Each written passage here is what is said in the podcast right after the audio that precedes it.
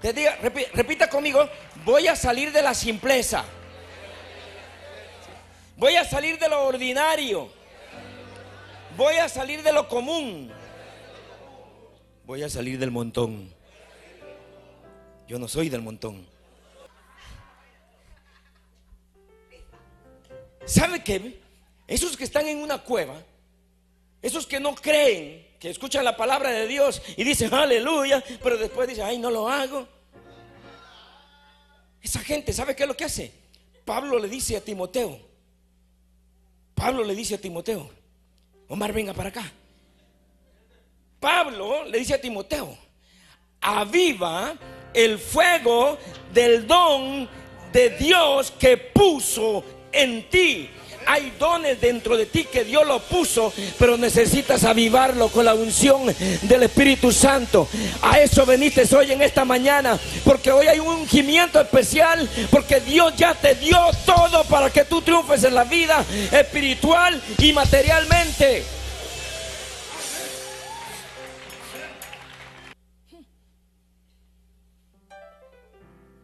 Ya les voy a decir algo se los voy a decir. Porque Dios no ha puesto un espíritu de cobardía en tu vida, sino de poder, sino de gobierno, sino de autoridad. Y Dios te dio todo esto para que venza la cobardía y poder usar nuestros dones para su reino. Lucas 10, 19. No digan, ay, tengo miedo, ay, no puedo. El Hijo de Dios, tengan la seguridad. Estén seguros que yo les he dado autoridad. Les he dado autoridad. A ti, a ti que vienes del Salvador, que vienes de Honduras, Dios te dio autoridad de aplastar escorpiones. Y está hablando demonios, potestades, regiones y serpientes al mismo diablo. Y autoridad sobre todo poder del enemigo. Nada, nada me tocará.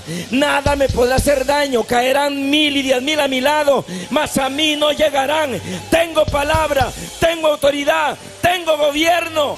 Alguien,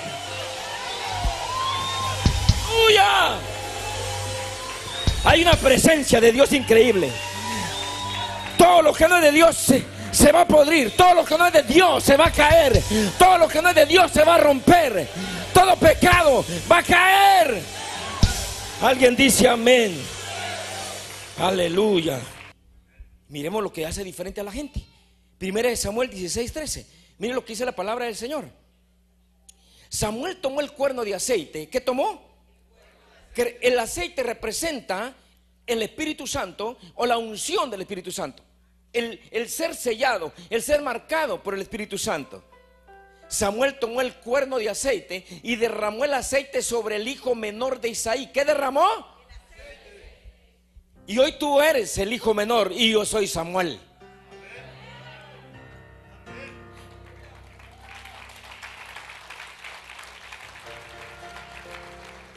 Porque Dios lo puso en mi corazón. El Espíritu del Señor vino con poder sobre David. El derramamiento del aceite puesto por el profeta en la cabeza de David hizo que el Espíritu del Señor vino con, ¿con qué? Quiere decir que ya con esto que está dentro de ti no va a ser el mismo. Ay, él no se puede, no quiero ir a la iglesia, ay, aquí, ay, allá, hermanos de agua. Y hoy el agua se convierte en vino. Vino con poder sobre David y desde ese día estuvo con él. Luego Samuel regresó a Rama, su ciudad. A partir de ese momento, David ya no era el mismo. Pero ya, ya era diferente. Ya tenía la unción. Algo le estaba esperando. Aquí hay alguien que hoy sale diferente con la unción del Espíritu Santo, porque algo te está esperando. Aunque sigas en tu misma máquina mañana, aunque sigas con tu mismo martillo, aunque sigas con tu misma cuenta en el banco, aunque sigas con tu mismo problema, pero ya hay algo diferente. Lleva la unción, pero algo te está esperando, algo importante. A David le esperaba el trono, a David le esperaba el reinado, algo te espera a ti. El que tiene fe en la palabra de Dios no viene a perder su tiempo, sino que viene que la semilla de la palabra de Dios entre en tu corazón y que dé fruto al 30, al 60 y al 100 por uno. Alguien dice amén. Lo mismo te sucede ahora, ahora a ti. Y aunque hagas el mismo trabajo, pero ya tiene la unción contigo, ya no eres el mismo, ya no tienes mentalidad de montón, ya no tienes mentalidad mediocre. La promoción de Dios en nuestra vida se hace evidente poco a poco. De la cueva te va sacando y te va sacando poco a poco. Apenas te conocían tu familia, ahora ya te conocen los vecinos y después te van a conocer en tu ciudad y después te van a conocer en tu país y después te van a conocer en el mundo. A alguien Dios está despertando del adormecimiento. A alguien Dios está levantando. Porque tú no eres lo que tú piensas. Tú eres lo que la Biblia dice que tú eres. La victoria trae recompensa. Primera de Samuel 17, 22. Mire, pues ya está ungido. Ya está ungido, es lo que marca la diferencia. David le entregó la comida al encargado de las provisiones. David era el que llevaba el lunch, pero era el ungido. Escuche. Y corrió a donde estaban los soldados tratando de averiguar sobre sus hermanos, porque digo, ¿y mis hermanos dónde están? Y no que son buenos, y, no que, ¿dónde están mis hermanos?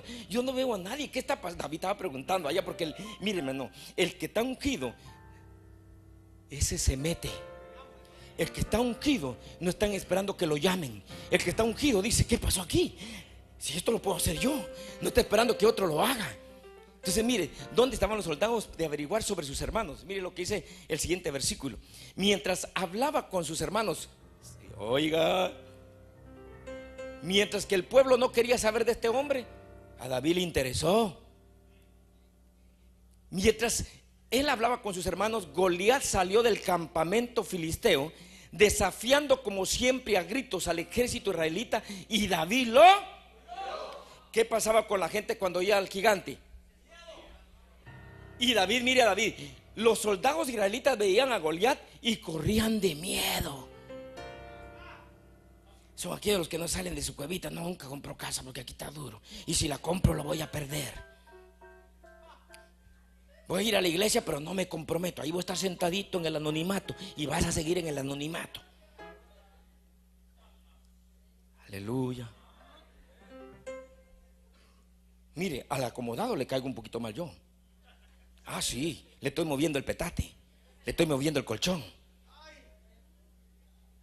Los soldados, los soldados se decían entre ellos, otra vez salió este gigante insultarnos, escondete vos, echate para atrás. El que lo mate, mire pues, mire, hay oportunidades que son para ti, pero por dormido las pierdes. El que lo mate se hará rico. El rey le dará una gran recompensa. Le dará su hija como esposa y además la familia no tendrá que pagar impuestos. ¿A usted le gusta pagar impuestos? Ni cumplir el servicio militar. A alguien le gusta, hay, alguien que trae la vocación del servicio militar, pero hay quienes no nos gusta que estemos en el ejército. Aleluya. Y sigue diciendo, David le preguntó a un hombre que estaba cerca de él. Pero imagino que ese hombre que le preguntó estaba así, mire. Ayúdenme los músicos, por favor. Eh, eso así estaba, mire, temblando. ¿Sabe qué? David le pregunta, ¿qué dice que le darán al que mate a ese filisteo y le devuelva el honor a Israel? ¿Qué, es lo que van a dar? Porque eh, eh, es, una vergüenza que el pueblo de Dios esté allá en un rincón, que esté en el anonimato, que esté en una cueva. Es una pena, pero, pero, ¿qué van a dar? Que dice que le darán al que mate a este filisteo y le devuelva el honor a Israel. ¿Quién es ese tal Goliat? Pero ya lo había visto David. Pero está diciendo quién es ese. ¿Quién es ese grandulón? En Chapín le estoy hablando. No es más que un pagano, nada más que un filisteo. ¿Quién se cree que es para desafiar al ejército de Dios viviente? ¿Quién es? ¿Dónde están los David? ¿Dónde están los ungidos? Espero que ese espíritu se meta ahí en su corazón porque mire, él estaba, este los tiene ustedes en esa cueva. Si, si es un filisteo nada más. rey, es un filisteo. Esto ya lo digo yo, sáquenme a la hija, quiero ver a la hija. Eso ya lo digo yo. Porque yo no creo que él iba a ver una cholca. Él dijo, ¿dónde está la hija? Y en 1 Samuel 17, 26 dice, la palabra de Dios, dice lo siguiente. David le preguntó a un hombre que estaba cerca de él, está otra vez el texto, ¿qué dice que darán al que mate este filisteo? Hmm. Escucha la voz de Dios y nunca escucha la voz del temor. Escucha siempre la voz de Dios y no la voz del temor. David se dio cuenta de las bendiciones que iba a recibir si lograba vencer al gigante. Y motivado por esos beneficios, decidió enfrentarse al gigante Goliat porque ya era ungido. ¿Se recuerdan que lo ungieron? Sus hermanos no fueron ungidos. ¿Dónde estaban? Pero él, le dije que aunque estaba pastoreando ovejas, pero ya no era el mismo. Sin unción, tú entras en la cueva igual que los demás. Sin unción, tú eres del montón igual que los demás. Sin unción, tú eres gente común y ordinaria igual que los demás. Amén. Y aquí está lo hermoso, hermano. Mire, aquí le pido al Espíritu Santo que me ayude a darme a entender. Tus palabras, las palabras del rey sonaron más fuerte que las palabras de Goliat. ¿Sabes qué? ¿Sabes por qué siempre estás en lo mismo? Porque tus palabras son débiles. Y las palabras del enemigo son las que tenían en una cueva un pueblo, una nación. David se dio cuenta de las bendiciones. Y cuando nos enfocamos en lo que Dios nos va a dar, no escuchamos las voces de aquellos que nos menosprecian diciendo que nunca lo lograremos. Porque Dios te lo va a dar. Pero no escuches a aquella gente que dice, no, no te va a dar nada. No, ni lo intentes, ya estás viejo. Si no lo hiciste cuando tenía 30, ahora con 50, ¿qué vas a hacer? Abraham lo hizo cuando tenía 100. Y ahí comienza la multiplicación, ahí comienza la bendición. Tú tienes la edad perfecta para ser ungido y comenzar a usar los dones que Dios ha puesto dentro de tu vida. Y Filipenses 3:13 dice, Filipenses 3:13 dice la palabra de Dios, hermanos, no considero haber llegado ya a la meta, pero esto sí es lo que hago. Me olvido del pasado. Escuche bien. Y me esfuerzo por alcanzar lo que está por delante. Te pregunto, si tú no tienes nada por delante, ¿para qué te vas a esforzar? Si no quieres ser alguien en la vida, ¿para qué? Mejor, hermano, mejor es que estás ocupando un pedazo en la tierra. Eso, eso es horrible. Levantarse uno y no sabe por qué si uno se levanta.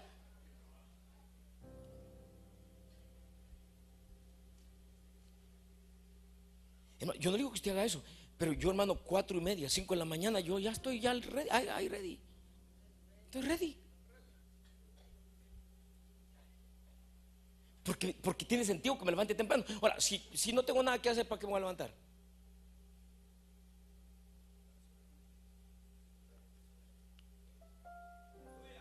Y ya llevo 35 años, 40 años de queja y queja, queja y queja en el mismo lugar. Y Dios, yo ya hice mis 50 y tú no has hecho nada. Tú estás ahí porque quieres. Entonces, hermanos, yo, no considero haberlo alcanzado. Por una cosa hago, me olvido lo que está atrás y me extiendo a lo que Él quería. Asegúrate que la piedra pegue en la cabeza. Asegúrate que la piedra pegue en la cabeza. Y esto es importante. Primera de Samuel 17:49 dice la palabra de Dios. David tomó una piedra de su bolsa, la puso en su onda y la lanzó. La piedra salió disparada de la onda y le pegó a Goliat exactamente entre los ojos. Míreme aquí donde tengo el dedo. Le pegó a Goliat exactamente entre los ojos, con la piedra incrustada profundamente en la cabeza, Goliat cayó al suelo con la cara hacia abajo. ¿Y dónde está aquel que tenía asustados aquellos? Que eran cientos, cientos. Mira hermano, te voy a decir algo ahorita. Estos, estos, estos que tienen grupos Y es bueno estar en grupos. Perdón, si yo camino con Mario, con Shari, con, con Frank, con Vilma, camino con Hugo y con Nolvia, alguien tiene que llevarlos, influenciarlos para ser mejores guerreros. De lo contrario, si nadie sale del círculo, todo el mundo está contaminado. Aleluya. ¿Por qué digo esto? ¿Por qué digo esto? Porque ese ejército grande que estaba ahí, se dieron cuenta que cuando David derribó al gigante, se despertaron los valientes, porque destruyeron y mataron a todos los filisteos, los que tenían miedo. Aquí hay gente que por miedo no ha hecho muchas cosas, pero por uno que se despierte, te vas a levantar y te vas a dar cuenta que si lo hizo con él, Dios lo va a hacer contigo también. Porque Dios te diseñó igualmente que tu hermano para ser un triunfador y un conquistador para la gloria y la honra de su nombre. Diga el que está en el piso. Hermanos, miren, hoy tenemos hasta las 4 de la tarde para irnos. Pero le voy a decir algo. Les voy a decir algo. Es que aquí, aquí está la vida. Mire, donde quiera, mire, donde quiera que usted va, la gente tiene un lenguaje negativo. Escúchalos que cuando usted va al gimnasio o a otro lado o lo que sea, en el mercado, gente con un lenguaje negativo. Yo, yo me encontré en el sauna con un grupo de chicos hispanos. Solo palabras feas, sin sentido se hablaban decía, ay, por Dios bendito, esto es lo que hay dentro de estos chicos. Hermanos, los gigantes se vencen con el idioma. El negativismo no tiene que existir en tu vida.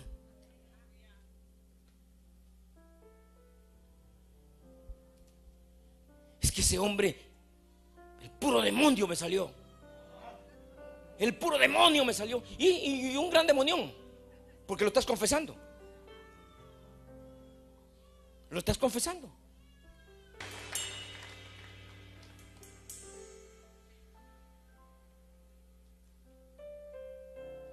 Me gusta cómo están interesados. Porque no le estoy hablando cuento, es la palabra de Dios. Es con las palabras. Cuando vivíamos en un closet, de aquí salimos. Esto es temporal. Luego nos fuimos a otro lugar bonito, más grande. De aquí salimos. Y de aquí salimos voy a comprar guitarras, voy a comprar piano porque van a venir los mejores músicos. ¡Uh!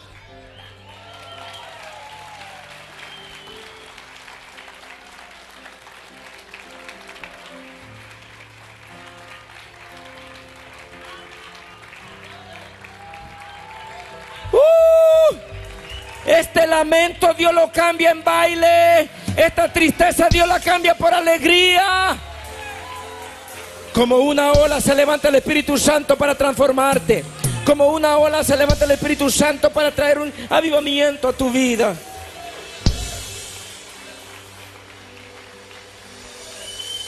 Te di, te di la estrategia por la boca. Se vence al enemigo por la boca. Dice la palabra que el filisteo llevaba 40 días hablando. ¿Cuántos días? Y aquellos estaban en una cueva, gritando y amenazando al ejército de Israel. Pero en 1 Samuel 17:41, en 1 Samuel 17:41 dice la palabra de Dios, el filisteo caminó despacio hacia David con su escudero por delante. El filisteo. El 42, viéndolo con desprecio, veía que era solo un muchacho saludable y bien parecido. Saludable. Goliat le dijo a David, escuche, Goliat le dijo a David, ¿para qué traes ese bastón? ¿Para qué ayuntarme como un perro? Ya las palabras de David le habían cambiado la mentalidad de Goliat en un perro. El que tenía allá en una cueva a una nación, ahora ya tiene mentalidad de chucho, de perro.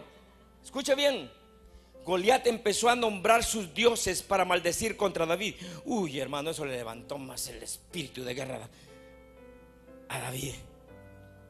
Mira el 43 lo que dice. Goliat le dijo a David, ¿para qué traes ese bastón? Para ahuyentarme como un perro.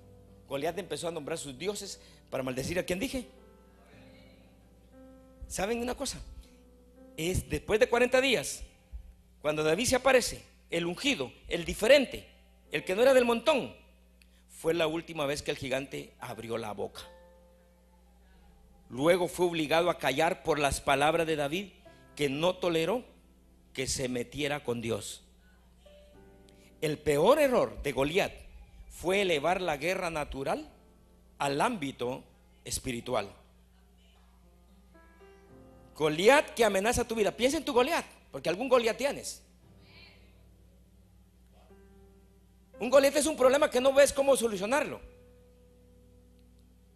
El Goliat que amenaza tu vida se va a callar cuando tú comiences a hablar.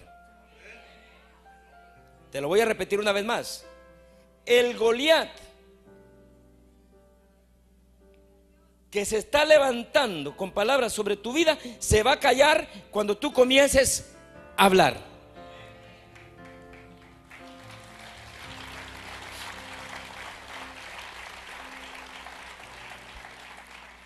La gente puede decir que estás loco o loca, pero esa es la única forma de vencer a los gigantes hablando. Ahí te ven sin carro, como dice el puertorriqueño, sin carro. Ahí te ven sin nada y tú diciendo, no, soy rico. No, yo soy millonario. Loco, millonario, no tiene nada. Ja es que lo que estás hablando, pero ahora te voy a decir, no es solo habla y habla y eh, ya les voy a enseñar eso.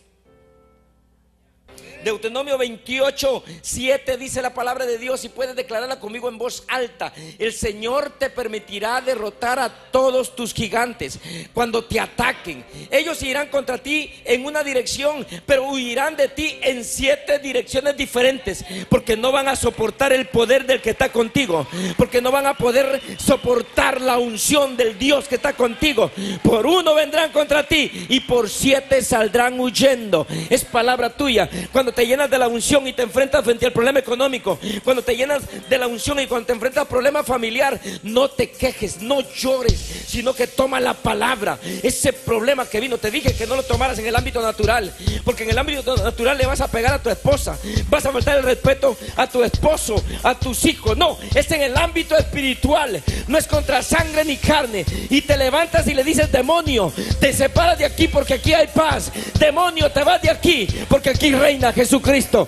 Alguien dice amén. Alguien dice amén.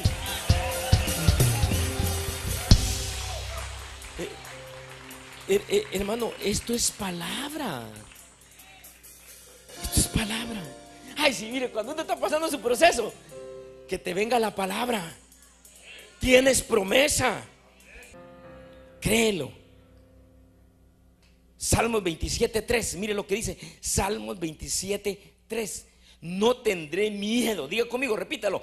No tendré miedo aunque todo un ejército me rodee. Confiaré en Dios aunque me declaren guerra.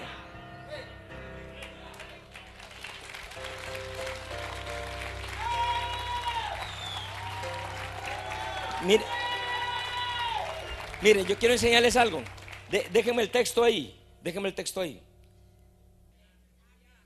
El Señor le dijo, no le pegues a la roca, habla, le dijo. Ay, me encanta eso, el valle de los huesos secos, capítulo 37 de Ezequiel. Lleva al profeta al valle donde hay muerte. ¿Huesos secos qué es?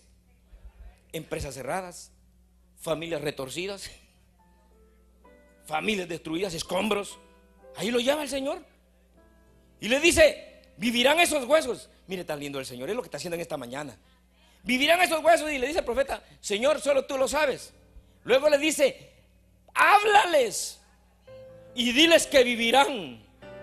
Hermanos, aquí te dan una una tremenda llave. ¿Quieres que algo viva? Háblale. Lázaro, sal fuera. Y salió Lázaro. Por eso es que, por eso es que Jairo le dice al Señor, Señor, basta, solo di la, no tienes que ir a la casa, solo di la palabra y basta.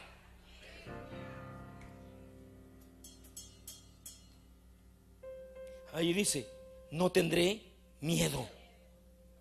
Diego, no tendré miedo. Si están pasando problemas económicos, ¿no van a tener miedo? Aunque, mire, qué exagerado. Aunque un ejército, no está diciendo que una persona se levante contra mí, un ejército me rodee.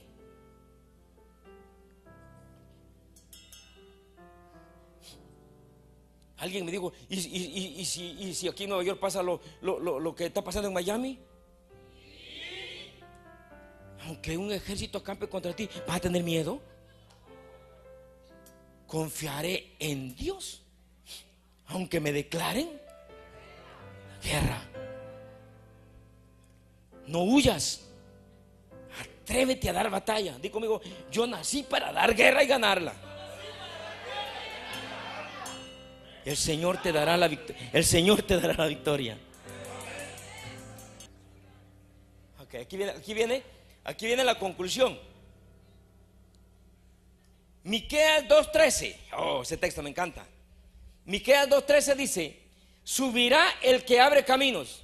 ¿Quién abre caminos? Jehová. Subirá el que abre camino delante de ellos. ¿De quién? De nosotros abrirán camino y pasarán a la puerta. Cuando se abre una puerta, miras algo que nunca podías ver porque la puerta no te dejaba ver lo que está delante. Y saldrán por ella, y su rey pasará delante de ellos, y a la cabeza de ellos Jehová. Jehová me abrirá puertas y me abrirá caminos.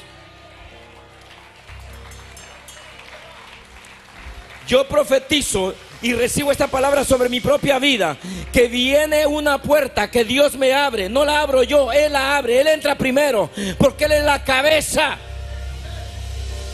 porque Él es la cabeza. Y este es el tiempo, aquí está. Carlitos, pasemos el, por favor. Aquí ponga mucha atención. Tal vez si movemos la mesa, yo mi, mi, mi vasito acá, lo voy a llenar, porque ahorita se viene lo mejor. ¿Por qué no le un aplauso a Jesús?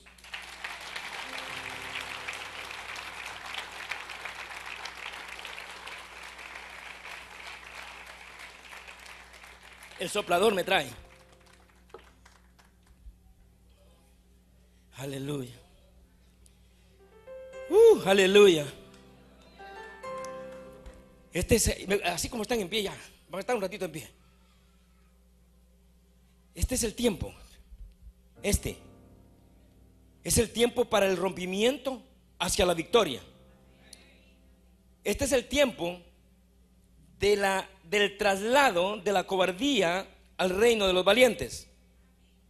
Habrá un aumento de milagros, señales y prodigios. No sé a quién Dios le está hablando. No sé a quién Dios le está hablando de acá.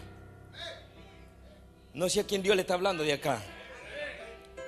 La unción será tan fuerte que destruirá fortalezas que se han mantenido por largos periodos plagando la vida de la gente, arruinando la vida de la gente.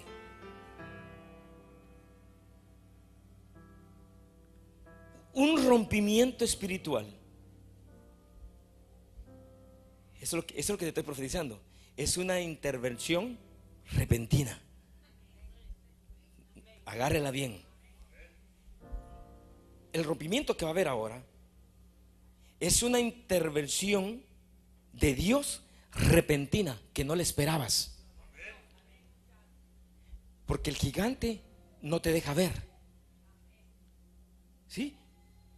Porque con el gigante vivo no había hija, había que pagar impuestos, no había fama. Y ahorita es un tiempo de rompimiento. ¿Cuál es el rompimiento? Mire, mire para acá. Subile el piano, este. Miren.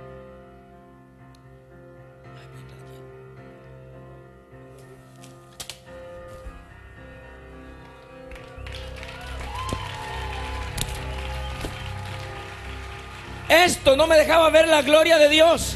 Esto no me dejaba ver lo que Dios, las cosas grandes y ocultas que Dios tenía para mí.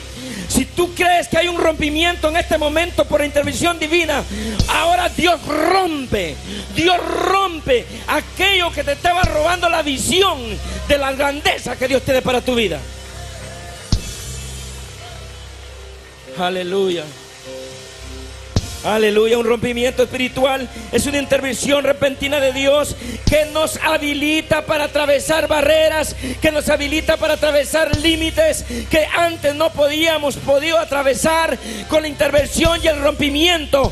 Tú lo vas a lograr. Alguien que Dios le esté hablando y que crea que va a salir de la condición en la que está, porque palabra de Dios tenemos. Solamente tienes que accionar. Aleluya. Uh, aleluya. Para provocar, te estoy dando estrategias. Para provocar un rompimiento es necesaria una fe loca y radical en Dios. Te lo voy a repetir. Para provocar un avivamiento, un rompimiento, es necesaria una fe loca. Y diga conmigo, yo, yo, yo tengo una fe loca. No tengo nada pero soy rico. Fe loca. Aleluya.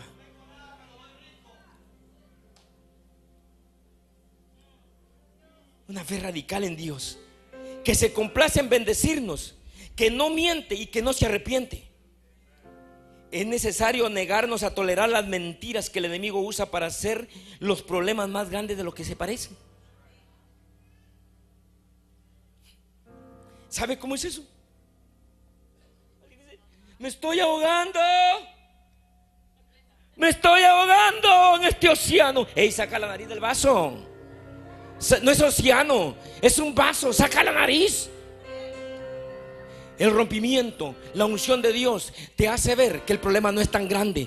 Porque David, aquellos pensaban que el gigante era un grande, pero David lo vio pequeño porque vio a Dios detrás del gigante. Al grande vio a Jehová de los ejércitos, el que abre camino.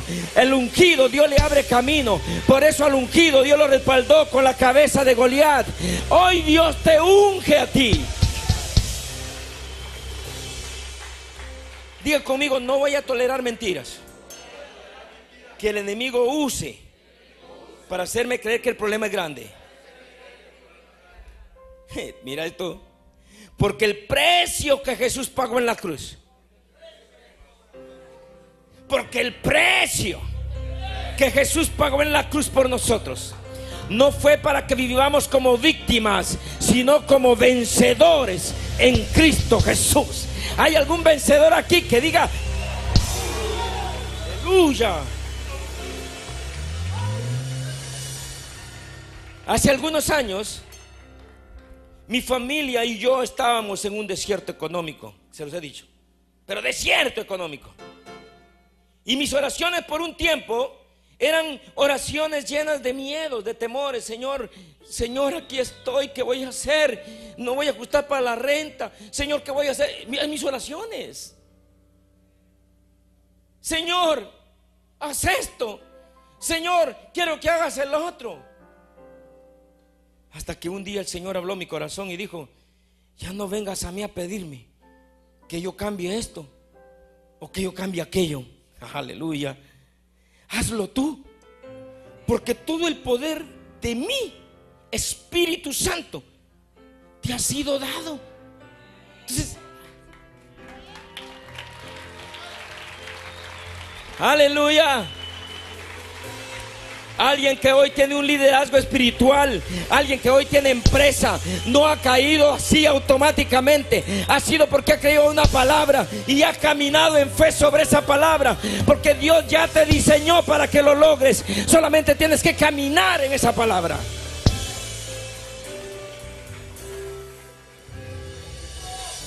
Mire hermanos, a la gente negativa y pesimista, yo le voy a, mira, te voy a incomodar por algún momento, pero Dios te va a sacar de ahí.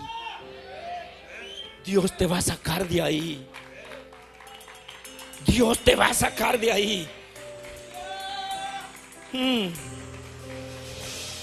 Él estaba dándome una unción de rompimiento. Eso es lo que Dios te va a dar hoy. Mis oraciones eran de agua. ¿Qué voy a hacer? ¿Y ahora qué, Señor? Hace esto, hace el otro. No, no voy a hacer nada. Yo le di la palabra a mi siervo, ve y métete al estanque del Siloé. Tenía que hacer algo. Tenía que caminar hacia el estanque. Tú tienes palabra, muévete nada más. Muévete nada más. Nunca juzgues y critiques a otro que ha alcanzado grandes cosas. Es porque ha creído a la palabra. Es porque ha confesado la palabra y ha accionado en la palabra. Hoy, hoy Dios te está dando una unción de rompimiento. Alguien la recibe. Yo quiero, yo quiero que, que seas marcado por esa unción de rompimiento.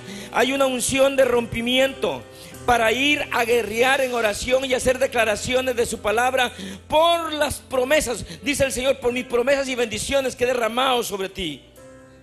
Todo lo que prometió lo cumplió, pero Él necesitaba que mi fe le pusiera acción. Ponle acción a tu fe, hermano. Ponle acción a tu fe. El diccionario Wester define el rompimiento como ser o estar relacionado con un éxito. Hello. Con un éxito repentino. Hermanos, te lo digo delante de Dios y lo siento en mi espíritu. Muchos de ustedes, por su fe loca, les va a cambiar la vida.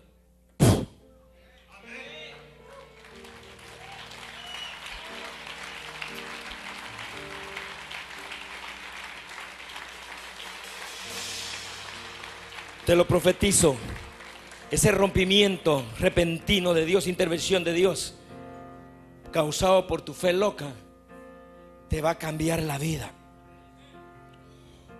Porque el rompimiento está relacionado con un éxito repentino, un éxito aplastante. Me gusta esa expresión, un éxito aplastante.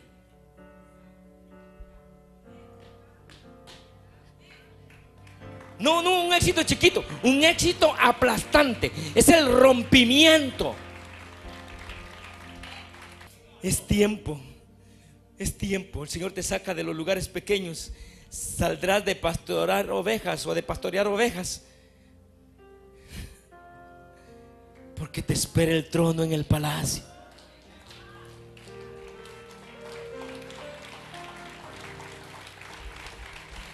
Hermano, te lo digo yo en fe. Yo pasé mucho tiempo en el anonimato sin un estatus. Acá todas las puertas se nos cerraban, todas. Hace como siete, seis años Dios nos abrió las fronteras. Estamos en proceso de ciudadanía ya. Pero se dio cuenta, un día no tuve, pero declaré palabra que íbamos a tener. Hoy yo estoy viendo lo que yo confesé ayer. Mañana vas a comer y vas a vivir lo que estés confesando hoy. Despierta iglesia lo que hablas y lo que publicas, porque Dios te va a bendecir. Dios te va a bendecir. Segunda Crónicas 20:15. Mira lo que dice la palabra de Dios. Él dijo, presten atención ustedes todo Israel, habitantes de Jerusalén, sé que están rodeados, ¿verdad? Y tu rey Josafat, así dice el Señor, no tengan miedo y no pierdan la esperanza ante este gran ejército, porque esta guerra no es de ustedes, esta guerra es de Dios. ¿Y quién va a vencer a Dios? ¿Quién va a vencer a nuestro Padre? No hay nadie ni habrá alguien poderoso como Él. Ríndele un aplauso grande a su gloria. Ese problema no te va a detener. Despierta tú, aviva el don de Dios que Dios puso en ti.